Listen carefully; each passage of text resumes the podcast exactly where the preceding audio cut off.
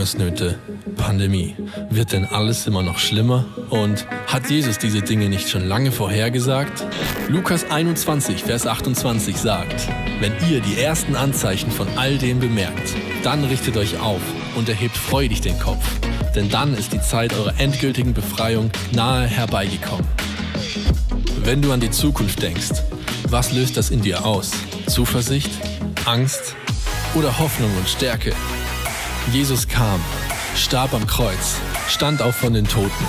Aber damit ist die gute Nachricht noch lange nicht vorbei. Jesus wird wiederkommen. Und das ist unsere Hoffnung. Jesus kommt wieder. Das große Comeback. Wow, das große Comeback. Was für eine geniale Predigtserie, oder? Wer von euch hat denn auch mal unter der Woche reingeschaut und den Lukas Knies angehört? Das tausendjährige Reich, Entrückung. Ey, zieht euch das unbedingt rein. Wir haben nicht nur sonntags unsere Predigten, sondern auch noch unter der Woche, weil das Thema so entscheidend ist. Warum? Wenn wir unser Leben so leben, als ob Jesus bald wiederkommt, dann wird es anders gelebt werden.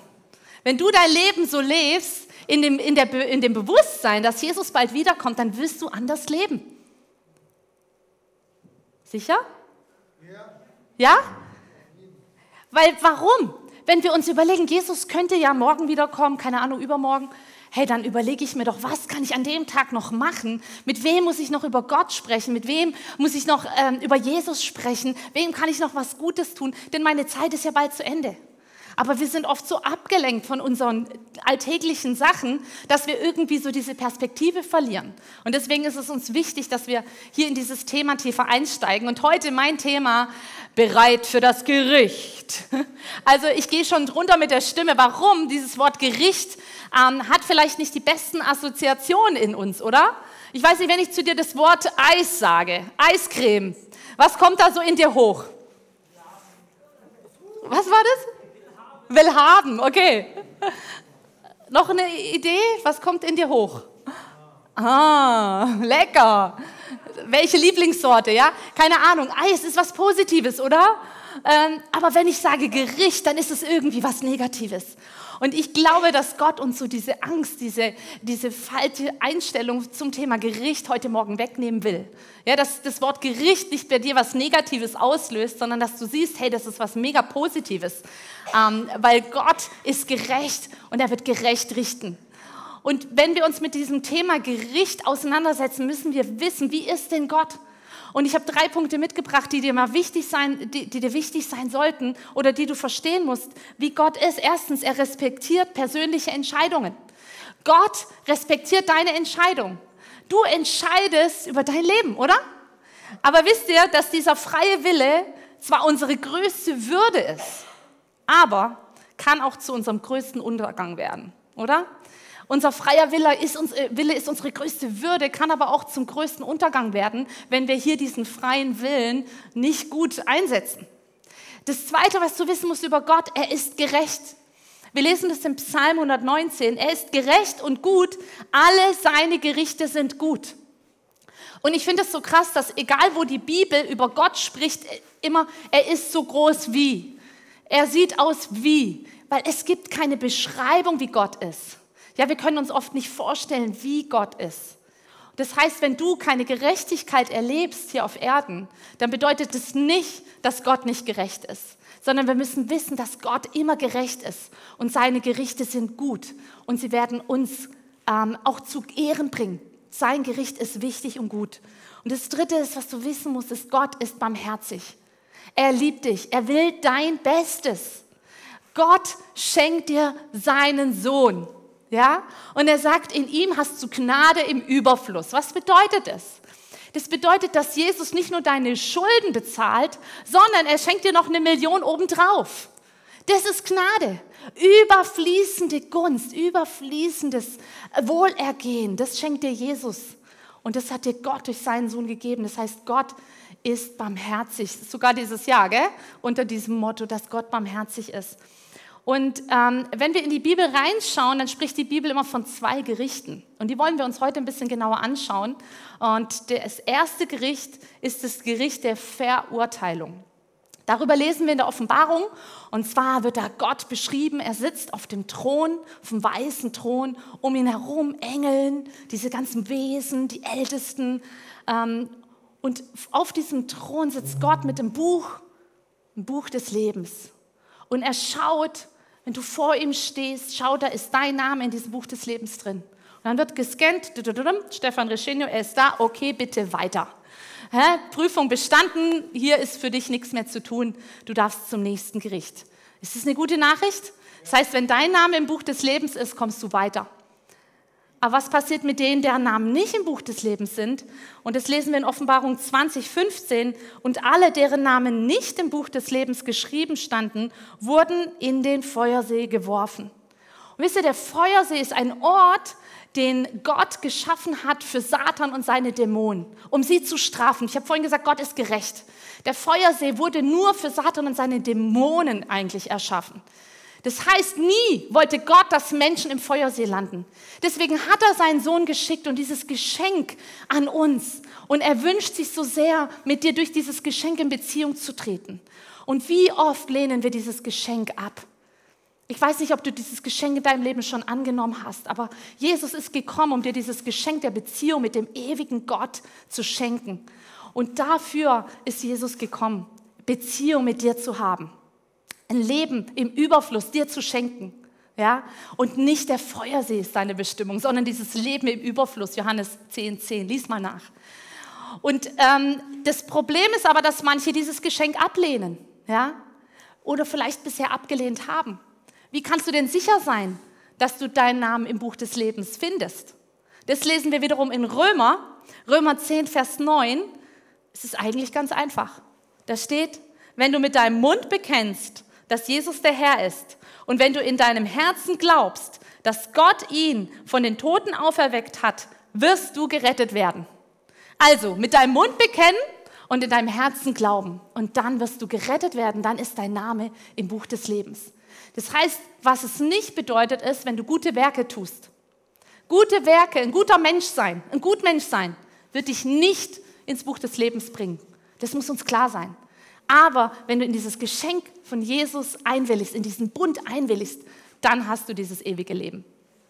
Das zweite Gericht, was wir sehen in der Bibel, ist das Gericht der Beurteilung. Das Gericht der Beurteilung, da möchte ich heute ein bisschen tiefer drauf reingehen, denn das ist das, was wir meistens noch gar nicht so richtig kennen oder noch nicht verstanden haben. Jesus wird uns hier richten. Warum hat Gott sich dazu entschlossen, diesen Richterstuhl an Jesus zu geben? Diesen Richterstuhl, dass Jesus dort sitzt und über uns ein Gericht spricht der Beurteilung. Weil Jesus kam ja auf diese Welt, wurde selber Mensch. Das heißt, er hat alles erlebt, er hat alles an Emotionen durchgemacht, wie du ich stelle mir immer vor, er ist ja als Säugling, ich meine, der braucht ja auch Windeln, oder Jesus? Äh, Jesus war nicht so gleich, ich glaube nicht, dass er trocken war gleich von Anfang an. Das heißt, er hat alle Stationen mitgemacht, ja? der hat Pubertät mitgemacht, der hat alles miterlebt. Der hat erlebt, wie es ist, wenn Leute ihn auslachen, ausgrenzen. Er hat all diese Sachen erlebt. Er hat erlebt, wie es ist, äh, nicht dazuzugehören. Und trotzdem hat er ja ohne Sünde sein Leben gelebt. Und deswegen darf er uns richten weil er uns versteht, weil er weiß, wie es uns geht. Und das schauen wir uns jetzt heute an der Bibelstelle an, wie genau Jesus und wen er hier richten wird. Und zwar finden wir das in 2. Korinther 5 ab Vers 10. Hat jemand eine Bibel dabei? Doch so viele. Also vielleicht habt ihr ja eine Bibel-App oder so. Äh, zieht sie euch doch mal raus. 2. Korinther 5, Vers 10. Oder fotografiert euch zumindest den Vers ab. Denn wir alle müssen einmal vor dem Richterstuhl vor Christus erscheinen, wo alles offengelegt wird und dann wird jeder den Lohn für das erhalten, was er während seines Lebens in diesem Körper getan hat, ob es nun gut war oder böse. Das erste ist, wir alle müssen einmal. Bist du alle? Okay, also wir alle müssen mal vor Gott stehen, vor Jesus, vor diesem Richterstuhl. Und das heißt auch, Gott bevorzugt niemand. Das lesen wir in Römer 2,11. Egal, ob du reich bist, ob du arm bist, ob du äh, Pastor bist oder ob du ähm, irgendwie Maurer bist, es ist ganz egal, was du hier auf Erden bist. Ob du äh, einen super Karrierejob hast und viele Autos besitzt oder ob du, äh, keine Ahnung, gar nichts hast, das ist egal. Vor diesem Richterstuhl ist das alles egal. Alle müssen. Und jeder wird dort stehen müssen. Und du kannst dich auch nicht entscheiden, ob du es willst oder nicht, sondern es wird jeden betreffen von uns. Und dieses Wort Richterstuhl finde ich so interessant. Das heißt Bema im Griechischen. Und wir gucken uns hier mal ein Bild vom Bema an. Damals, zu der Zeit des Neuen Testaments, war der Bema, ähm, hatte zwei Bedeutungen. Einmal war das so ein Podest, so eine Erhöhung, wo jemand drauf saß und der hat Gericht gesprochen. Du hast, wenn du zum Beispiel einen Übeltäter hattest, äh, da hat dich jemand ausgeraubt, dann hast du den genommen und bist dann zum Bema gelaufen, hast diesem Richter, der da saß, gesagt, hey, der hat mich bestohlen und dieser Richter hat dann Urteil gesprochen. Die zweite Bedeutung von diesem Bema ist Siegerpodest. Es gab nämlich damals auch schon die Olympischen Spiele, also so Ansätze davon. Und das, der Bema war dort das, das, Siegerpodest, wo alle hingekommen sind, die ähm, gewonnen haben oder die halt mitgemacht haben, die beim Wettkampf teilgenommen haben. Und dieses Wort Bema, das ist genau das, was dieses Wort für dich meint. Es ist ein Siegerpodest. Du kommst, wenn du mit Jesus lebst, dann bist du hier schon ein Gewinner. Dann stehst du vor diesem Siegerpodest und es geht nur noch darum, welchen Lohn du bekommst. Ja? Ist das eine gute Nachricht? Du kommst auf jeden Fall davon und sagst, wow Gott, hey, du hast doch mein Leben gesehen und so, was, was hast du jetzt für mich? Und das ist diese Bedeutung und das finde ich so gut. Es geht nicht darum, dass du aus eigenen Kräften dir das hier verdient hast, sondern alleine, dass du an Jesus glaubst, rechtfertigt dich vor diesem Siegerpodest zu stehen. Wenn du Jesus in deinem Leben hast, bist du schon Gewinner. Und wir werden hier gerichtet werden, nicht für unsere Sünden, sondern ähm, unser Leben wird im Licht des Kreuzes bewertet werden. Was meine ich damit? Jesus schaut, wie du sein Geschenk, das er dir gegeben hat, nämlich dieses ewige Leben hier schon auf Erden, wie du das umsetzt. Was hast du mit diesem Geschenk in deinem Alltag gemacht? Wenn Jesus sagt, ich bin Liebe und diese Liebe ist in dir, dann wird er dich danach bewerten, hey, hat sie diese Liebe ausgelebt? Hat sie diese Liebe, die ich ihr doch geschenkt habe, hat sie die eingesetzt?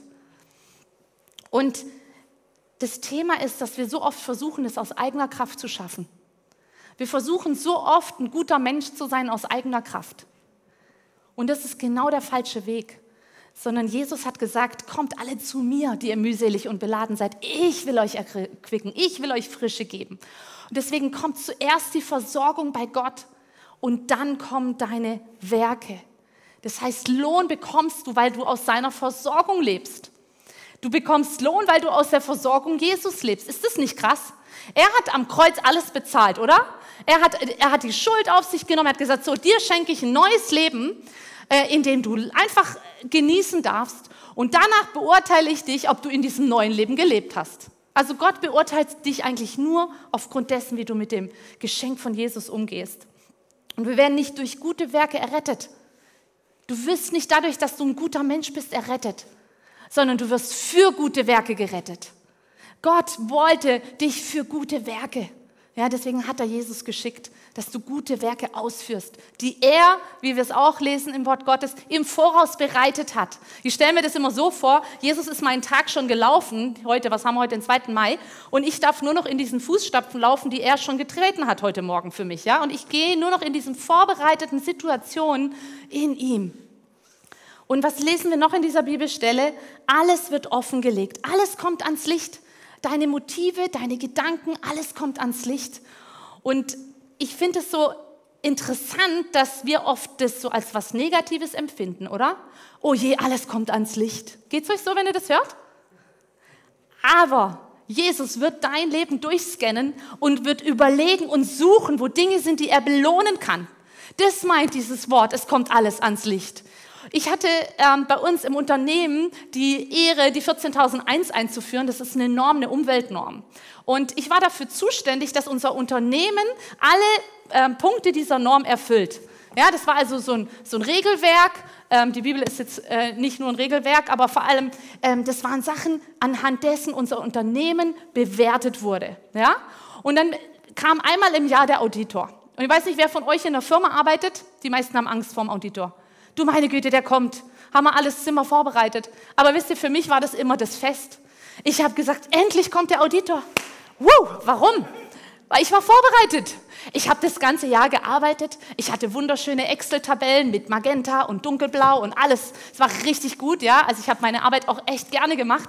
Aber wir waren echt vorbereitet. Und wenn der Auditor kam, da habe ich gesagt, endlich kann ich mal jemandem zeigen, was ich die, das ganze Jahr über gemacht habe. Endlich hört mir mal jemand zu. Ist es nicht schön? Dieser Richterstuhl wird für dich so ein Ort sein, Jesus guckt dich an und sagt alles, boah, das hast du gemacht und das, ja mega und stark. Und versteht ihr, endlich kommt mal alles ans Licht. Wir sehen das oft so negativ, aber Jesus freut sich auf diesen Tag mit dir, weil er dich für alles belohnen wird. Und jeder wird den Lohn empfangen für das, was er verdient. Und bei mir war es so, ich weiß noch, wie ich kam in die Firma und dann alle, also ich war schon länger in der Firma, aber dann hieß es, die Frau Reschinio macht jetzt das Umweltmanagement und alle so, ein junges Mädel, so ein hier Betriebswirtin, ja, was will die? Die hat keinen technischen Hintergrund, was will die uns in der Fertigung zeigen, wie wir hier mit unseren Maschinen zu, umzugehen haben? Und ich wurde belächelt. Die haben mir das gar nicht zugetraut. Aber Gott hat es mir zugetraut. Und ich habe da echt, ich habe es geliebt, diesen Job zu machen. Und so haben wir auch immer ein richtig gutes Ergebnis gehabt. Ja, Gott hat es ans Licht gebracht. Und ich weiß, dass Gott dich für die Sachen belohnen wird und dass er alles, ähm, was du verdienst, den Lohn wirst du bekommen. Wir hatten zum Beispiel nie eine Abweichung. Cool, oder? Oh, hm. einer, der es kennt. genau. Und wisst ihr, jeder wird den Lohn empfangen, den er verdient. Äh, diejenigen, die Gott ehren, habe ich mir hier aufgeschrieben, werden nicht die gleichen äh, Leute sein, die wir ehren würden. Diejenigen, die Gott ehren wird, sind nicht die gleichen Leute, die wir ehren würden. Weil Gott sieht das Verborgene. Er sieht deine Kämpfe im Verborgenen. Er sieht, wo du ähm, schon seit Jahren vielleicht für jemanden betest und immer noch nicht erlebst, dass derjenige zu Jesus findet. Er sieht, wo du im Kleinen treu bist. Er sieht alles. Er wird dich dafür belohnen. Die Bibel sagt, er fängt jede Träne, die du weinst, auf und er wird diese Tränen an dir zurückgeben in Form von Lohn. Ist dir das bewusst? Und ich spreche dir das zu. Gib nicht auf, für Dinge zu beten. Gib nicht auf, für Dinge zu glauben. Denn Gott sieht es. Er sieht im Verborgenen und er wird dir den Lohn geben, den du verdienst. Das ist doch eine gute Nachricht, oder? Und wisst ihr, diese Worte hier steht, egal was du getan hast, ob gut oder böse, auch hier verwechseln wir das so oft mit, oh je, habe ich jetzt doch noch meine Sünden, die mir irgendwie in die Quere kommen vor diesem Richterstuhl? Aber nein, Jesus sagt in, äh, Jesaja, alle meine Sünden hast du hinter deinen Rücken geworfen. Deine Sünden sind kein Thema mehr. Gut und böse ist hier im griechischen Agathos und Paulus, das meint nützlich gegenüber wertlos. Also sind die Dinge, die du tust, die Dinge, die du machst, sind sie nützlich für Gott oder sind sie wertlos? Es ist immer eins von beidem. Entweder du investierst dich in was, was, was Sinn ergibt für Gott oder nicht. Es gibt nicht einen dazwischen.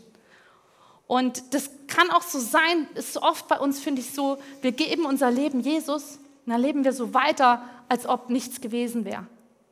Und dann schaffen wir es vielleicht gerade so in den Himmel.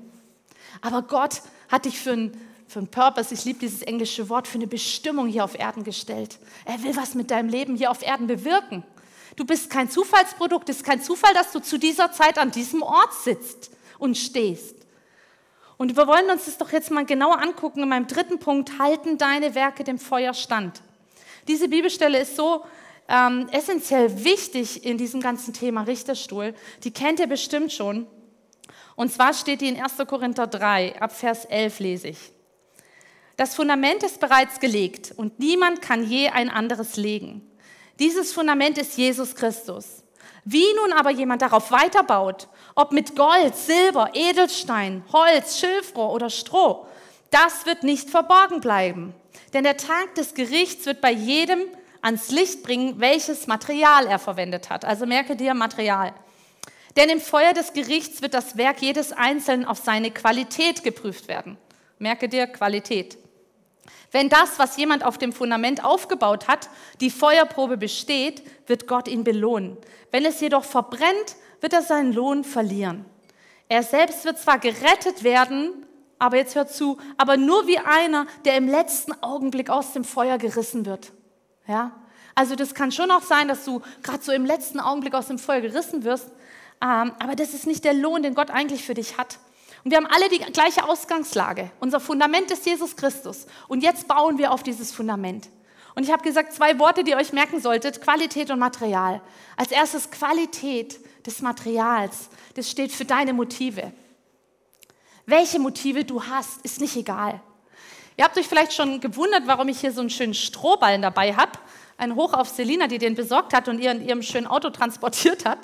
Ähm, jetzt habe ich mal eine Frage an euch. Ich habe jetzt hier einmal den Strohballen und als zweites habe ich so ein schönes italienisches Goldkettchen.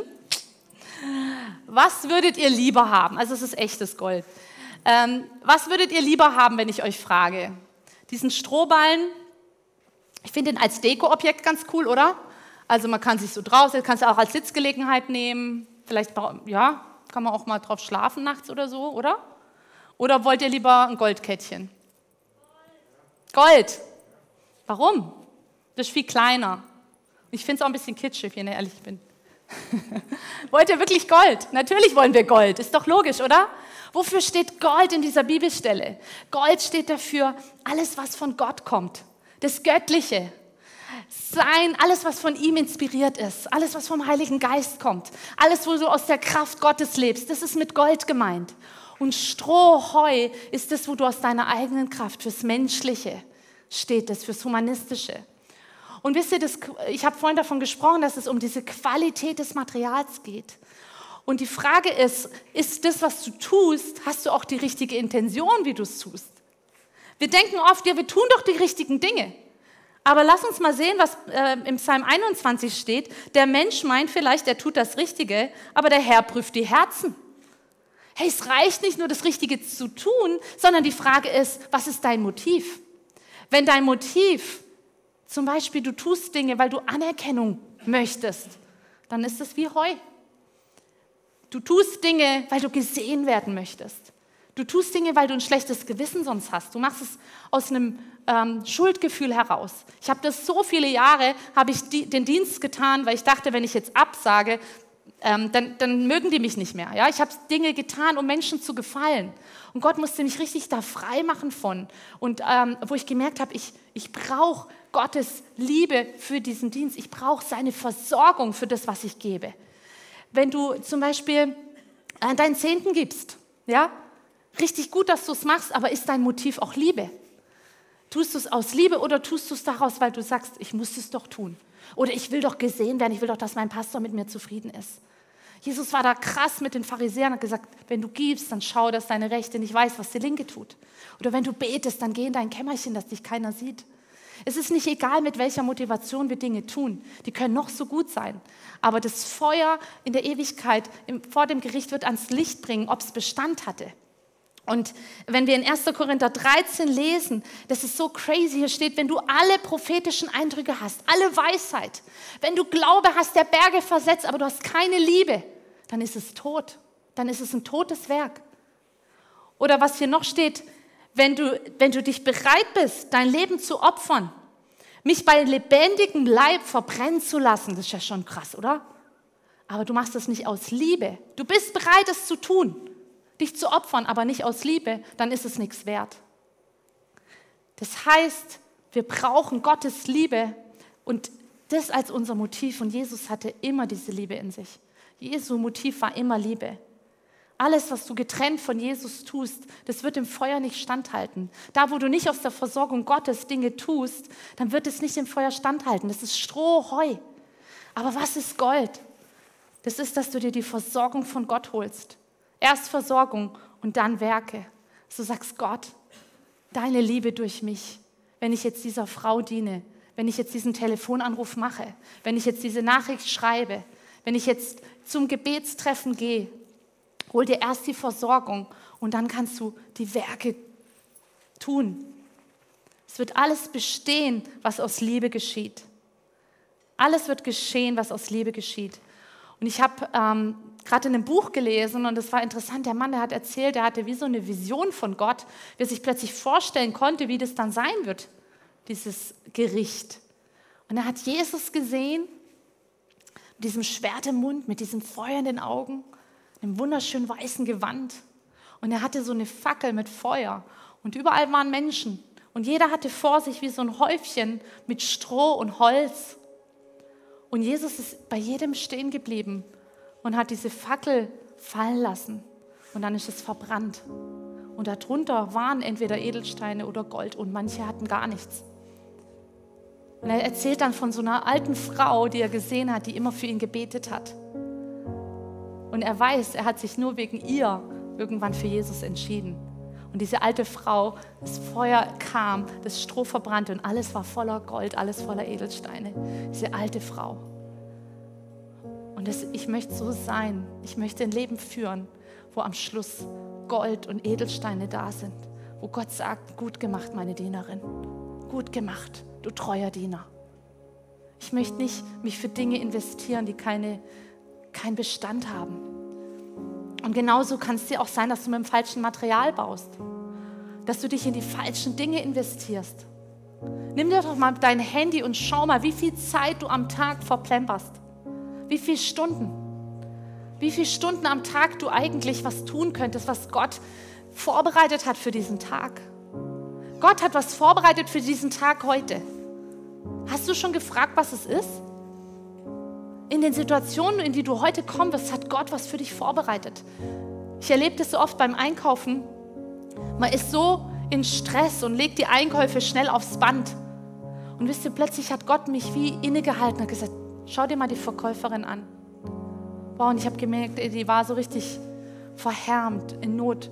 Und dann habe ich ihr einfach ein nettes Wort gesagt und habe angefangen für sie zu beten innerlich. Und ich habe gemerkt, das war jetzt gerade dieses vorbereitete Werk. Nicht, dass ich nur meine Einkäufe, nicht, dass ich schnell mein Zeug erledigt. Ich, ich, ich, heu. Gott, was hast du gerade in der Situation für diese Frau? Und dann bist du bei deinem Gold. Vielleicht bist du jemand, der fleißig ist, der ganz, ganz viel arbeitet. Aber für was? Damit du eine große Altervorsorge hast? Heu, Stroh, Wisst ihr, die Dinge, in die wir uns investieren, die uns in der Welt gesagt werden, dass sie wichtig sind, sind nicht die Dinge, die Gott einmal ähm, belohnen wird.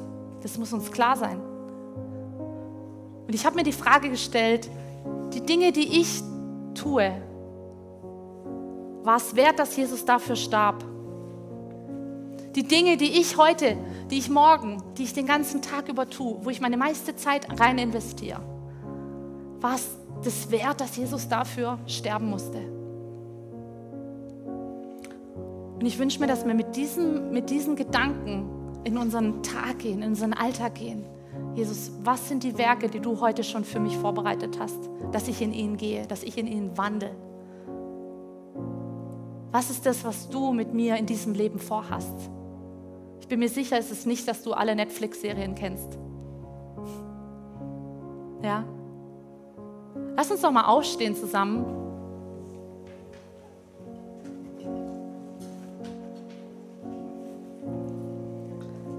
Wir lesen in Jakobus 2, Vers 20.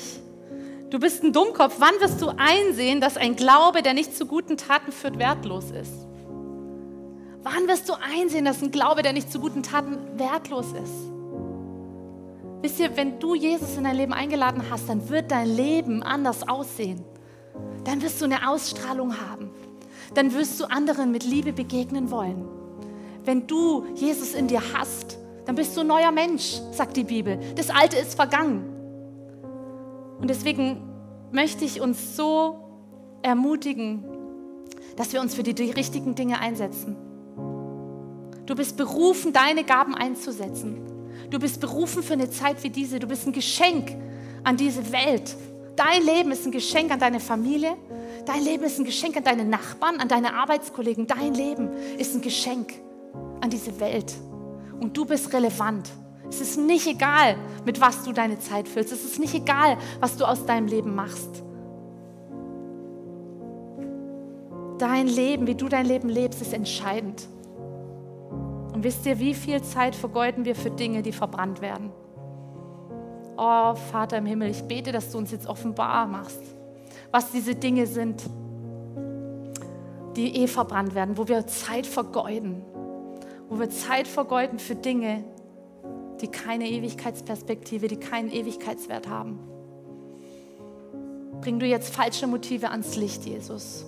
bring du falsche Prioritäten ans Licht. Danke, Jesus. Wisst ihr, es hat Jesus alles gekostet. Und wie nehmen wir sein Geschenk an? Ich habe mir zum Beispiel irgendwann gesagt, ich gucke unter der Woche nichts mehr. Ich habe gesagt, nur noch am Wochenende äh, schaue ich abends mal was. Und sonst bleibt der Fernseher, bleibt Netflix, alles aus. Weil ich gemerkt habe, dass du so schnell in eine Routine reinkommst, wo du nur Zeit jeden Abend, guck mal, mach mal ein Tracking, fang mal an. Schreib dir mal einfach eine Woche lang auf, wo du am meisten Zeit für investierst. Und dann schau mal, ob das Ewigkeitswert hat oder ob es Heu ist, ob es Stroh ist, das verbrennt. Und wir haben vorhin gehört, ähm, wie wir in dieses Buch des Lebens kommen können. Und ich möchte dir heute auch die Möglichkeit geben, ähm, das safe zu machen. Und zwar haben wir gesehen in Römer 10, wenn du mit deinem Mund bekennst, dass Jesus der Herr ist und wenn du in deinem Herzen glaubst, dass er von den Toten auferweckt ist, auferstanden ist, dann wirst du gerettet werden. Und deswegen meine Frage heute an dich. Glaubst du, dass Jesus der Sohn Gottes ist? Glaubst du, dass Jesus der Sohn Gottes ist? Glaubst du, dass er auferstanden ist? Glaubst du, dass er dir ein neues Leben geschenkt hat? Glaubst du, dass er der Messias ist? Ja? Dann kannst du es jetzt noch einmal deinem Mund bekennen und dann ist dein Name im Buch des Lebens. Und ich würde euch einfach ein Gebet vorsprechen und ihr könnt es mitsprechen. Und ähm, ja, danke Jesus, dass du mein Retter bist. Ich lade dich jetzt in mein Leben ein. Danke, dass du für meine Sünden gestorben bist. Und ich nehme jetzt dieses Geschenk der Errettung an. Dieses Geschenk des neuen Lebens. Und ich möchte in diesem neuen Leben wirklich auch gehen. Ich möchte darin wandeln. Und vielleicht ist es auch, wenn du schon länger beim Glauben bist, für dich dran zu sagen, ja Herr, ich möchte in diesen Werken wandeln, die du vorbereitet hast. Sag das mal zu Gott. Ich möchte in diesen Werken wandeln, die du schon vorbereitet hast. Ich möchte meine Zeit nicht länger vergeuden. Ich möchte mich nicht in Dinge investieren, die am Schluss verbrannt werden.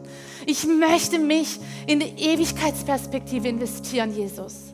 Und ich möchte dieses Geschenk von dir annehmen, dass es in jedem Lebensbereich in meinem Leben Auswirkungen hat. Dass es nicht nur Sonntagmorgens spürbar ist, sondern da, wo du bist, dass du da, wo du bist, dass du Segensspuren hinterlässt. In jedem Gespräch, das du sprichst, dass du merkst, wie die Liebe Gottes aus deinem Mund rauskommt und dieser Person jetzt Liebe zuspricht. Dass du äh, erlebst, wie Gott durch dich Leute aufbaut, ermutigt wie Gott durch dich Dinge im Gebet durchdringt. Oh Jesus, lass dein Werk nicht umsonst gewesen sein in meinem Leben. Vielleicht sagst du das mal, lass dein Werk am Kreuz nicht umsonst gewesen sein für mein Leben.